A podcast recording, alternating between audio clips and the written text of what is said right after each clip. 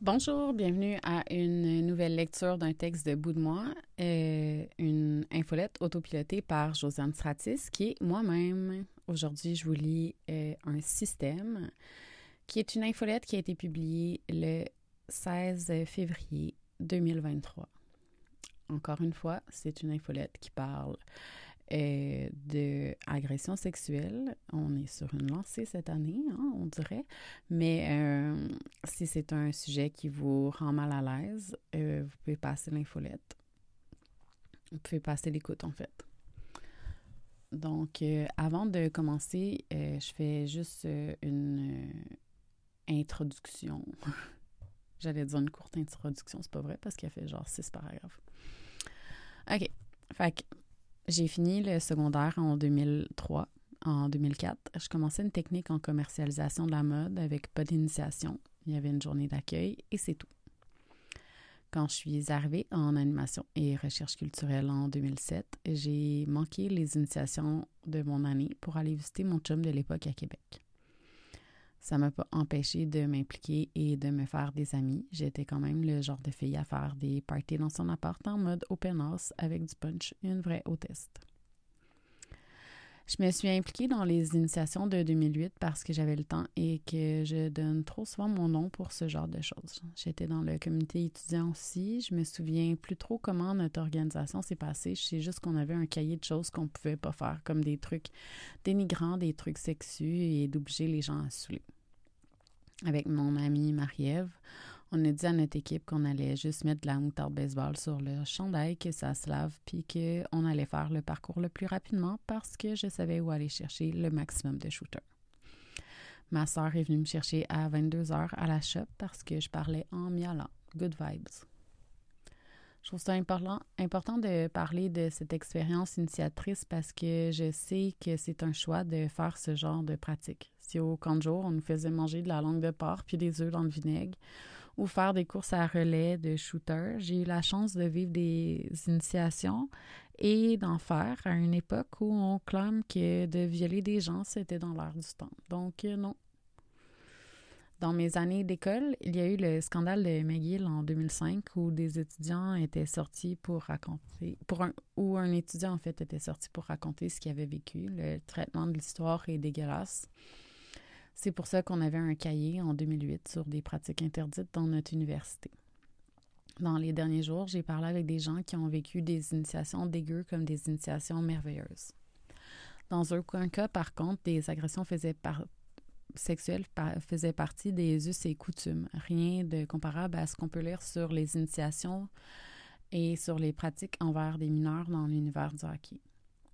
Puis, petit disclaimer, à part aller voir mon chum jouer au deck hockey, et j'ai dû avoir un mini-cours sur pourquoi c'est différent le deck hockey du hockey cosum, puis je pourrais pas passer un, un examen en ce moment sur les subtilités encore, mettons.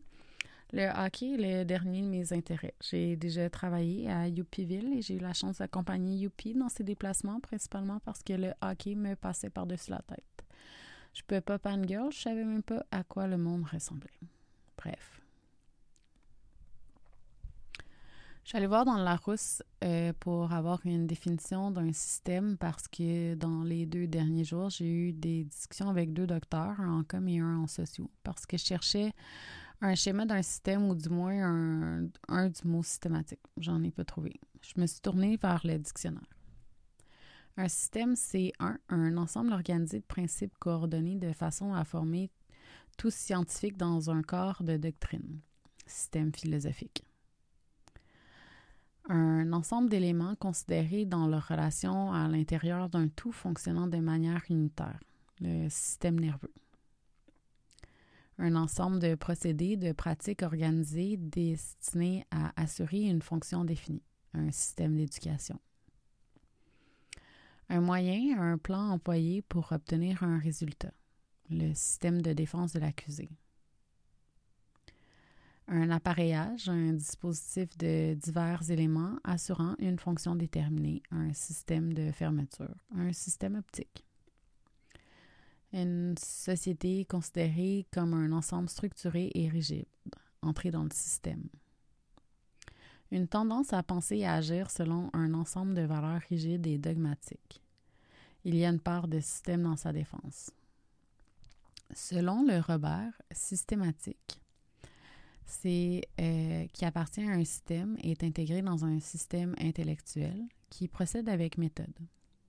Le nom féminin est didactique. C'est la science des classifications des êtres vivants, euh, similaire à taxinomie, et c'est un ensemble de données et de méthodes relevant d'un système de pensée. Puis je pose la question sincèrement. On viole des petits gars et on se surprend de les voir traiter des femmes de façon immonde. On viole des petits gars, on fait ça passer pour de la culture. On fait passer ça comme une façon de les renforcer parce qu'il faut souffrir pour réaliser ses rêves. On cache sous le tapis et on se, surprend vraiment de voir ces gars-là qui sont protégés par un système qui leur donne une impunité quand ils font des agressions sexuelles. Comme j'ai dit plus tôt, je m'entorche du hockey. J'ai donc pas suivi euh, l'histoire de Dan Carcillo qui avait fait une sortie publique pour parler des pratiques répréhensibles dans les ligues de hockey junior. Il y a quatre ans, il s'est dit que c'est assez et il a commencé à parler. Puis plein d'autres hommes se sont mis à parler avec lui de son vécu, de leur vécu. C'est lui qui a instigé le recours collectif qui a été déposé contre la C HL pour euh, agression sexuelle, torture et intimidation. La Cour suprême de l'Ontario a refusé l'affaire parce qu'elle conseille d'y aller un par un. C'est un ensemble de procédés de pratiques organisées destinés à assurer une fonction, si on se rappelle bien de la définition que j'ai lue plus tôt.